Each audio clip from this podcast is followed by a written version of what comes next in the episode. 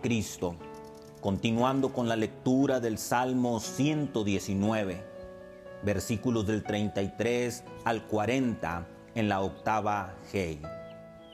En esta octava, el salmista ora pidiendo ser enseñado, gobernado, fortalecido y defendido contra las calumnias, los reproches y las amenazas de sus enemigos. Y su oración rebasa de los anhelos más ardientes, pues así lo demuestra en su expresión, enséñame el camino de tus estatutos. En estos versículos, el salmista nos muestra con su ejemplo que para luchar contra la ceguera con la que nacemos y la insensatez de nuestra carne, para combatir las trampas del enemigo, debemos fortalecernos con las armas adecuadas, el conocimiento y el estudio de la palabra de Dios y la oración constante. Salmo 119. Hey, versículos del 33 al 40. Enséñame, oh Jehová, el camino de tus estatutos. Guardarélo hasta el fin.